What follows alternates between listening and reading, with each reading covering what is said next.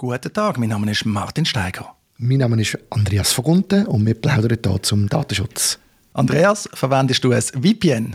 Im Moment nicht. Ich habe eine Zeit lang, also schon länger her, wo da die ersten VPNs so ein bisschen auftaucht sind, als Apps beim iPad und so, habe ich das mal ausprobiert. Aber ähm, ich brauche im Moment kein VPN. VPN, für die, die das wieder nicht kennen, Virtual Private Network. Da geht es eigentlich darum, dass man zwar online ist im Internet, also man wählt sich ein, altmodisch gesagt, man ist online, aber bevor man dann im öffentlichen Internet unterwegs ist, hat man eine verschlüsselte Strecke dazwischen. Die Überschweiß hat bei einem VPN zu einem Anbieter. Das heißt, der eigene Internet Access Provider sieht dann nicht, was man im Internet macht. Kann natürlich auch ein Public WLAN sein, wenn man im Starbucks ist oder so, in einem Hotel oder im ÖV oder wo auch immer. Das ist jetzt VPN.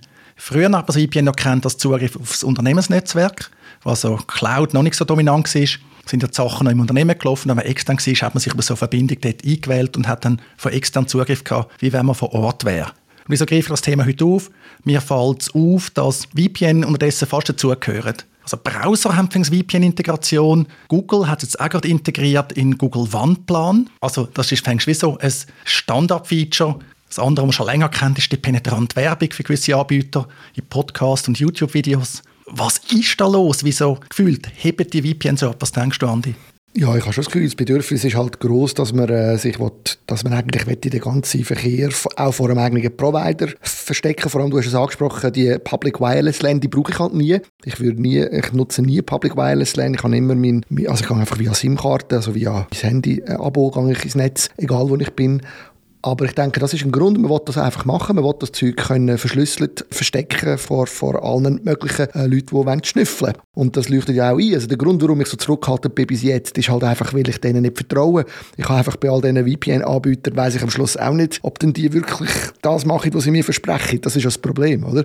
Und da jetzt Google noch äh, draufkommt, das ist so ein bisschen zwiespältig. Auf der einen Seite ist für mich Google schon auch eine Firma, wo ich im Grundsatz vertrauen kann, dass sie Produkte uns anbieten und das versprechen, was sie, also halten einigermaßen, was sie versprechen. Auf der anderen Seite habe ich müssen lachen, bei dem Artikel zu dem Google-Announcement hat einer geschrieben, dass sie wie wenn McDonalds ein Fitnesscenter betreiben also, Und das habe ich einen guten Vergleich gefunden. Ein berechtigter Grund gibt es natürlich für die VPN-Nutzung, der ist auch schon älter. Das ist, wenn man auf Inhalt zugreifen will, man in der Schweiz nicht überkommt. Zeitlang war es sehr beliebt Netflix, haben wir auf Netflix USA können zugreifen Oder wenn man im Ausland ist und Inhalt zum Beispiel vom Schweizer Radio im Fernsehen nutzen will, dann muss man ja eigentlich in der Schweiz äh, sein grundsätzlich, sonst sieht man die nicht. Also dort kann man es nutzen. Und ja, ich denke, das finde ich interessant. Einerseits ist das Misstrauen gegenüber den Internet-Experten natürlich berechtigt. In vielen Ländern ist es so. Also die Provider, die verlangen nicht nur Geld für den Internetzugang, sondern wenn auch noch Daten von ihren Nutzern zu noch mehr Geld machen. Das gibt es also tatsächlich. Auf der anderen Seite ist halt wirklich das Problem, der VPN-Anbieter, dem liefert natürlich äh, dann die ganzen Daten über sein Internetverhalten. Und gerade bei Google ist es natürlich naheliegend, dass das Interesse ist. Bei anderen Anbietern ist es vielleicht etwas anderes, weiß man nicht so recht. Was eben auch so ein gemeinsamer Nenner ist bei vielen VPN-Anbietern, die sind irgendwo auf der Welt, irgendwie in Panama, Offshore oder so. Also auch höchst fragwürdig vom Datenschutz, wenn etwas ist. Und sie behaupten ja natürlich tendenziell, wir können Logfiles führen, was sich aber schon verschiedentlich als falsch herausgestellt hat. Ist auch klar. Genau, also das ist auch das, was ich dann gehört habe damals, als ich dann die ersten von diesen VPNs, die kommerziell angeboten waren, ausprobiert habe. Mir ist es ja auch um das gegangen, dass ich auch auf Dienst zugreifen wo man in der Schweiz nicht hätte dürfen. Anführungsschlusszeichen, wie du sagst, äh, Netflix oder auch Amazon war oft das Thema gewesen, auch bei Kindle und so. Aber ich habe mit der Zeit einfach ja, gleich Problem gehabt. Also die, die Anbieter lernen ja dann die VPN-IPs auch, IP-Adressen, die schauen dann, dass du gleich nicht drauf kommst. Ich habe es mit der Zeit einfach zu mühsam gefunden, mich mit dem zu beschäftigen. Darum habe ich aufgehört. Aber ich sehe, dass es legitime Gründe gibt. Ich habe lustigerweise wirklich tatsächlich ein bisschen mehr Vertrauen jetzt zu Google, hätte ich wahrscheinlich. Obwohl du richtig sagst, sie wollen ja die Daten verarbeiten, aber wenn sie jetzt sagen, das ist ein VPN und ich habe jetzt das Angebot nicht angeschaut und verspreche, dass sie das nicht machen, würde ich das ihnen, glaube ich, schon eher glauben, als irgendeiner komischen Firma, die irgendwo auf den Malediven sitzt oder so und mir sagt, sie sind da sicher.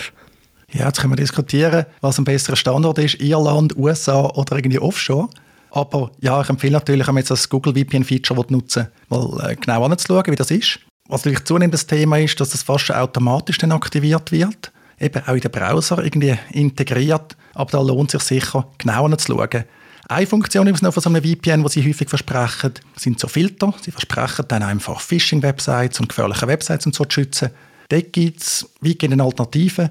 Das ist, wenn man einen entsprechenden DNS-Server nutzt. Quad9 zum Beispiel, bekannt durch den Rechtsschritt mit Sony, Stiftung in der Schweiz, die zum Beispiel bietet auch DNS-Server an, wo dann auch gewisse Seiten blockiert sind, eben zum Beispiel wegen Schadsoftware. Das ist interessant, der Aspekt von dem vom DNS-Server habe ich gar noch nie mir durch den Kopf gehen Aber das ist vielleicht das Thema für ein anderes Mal.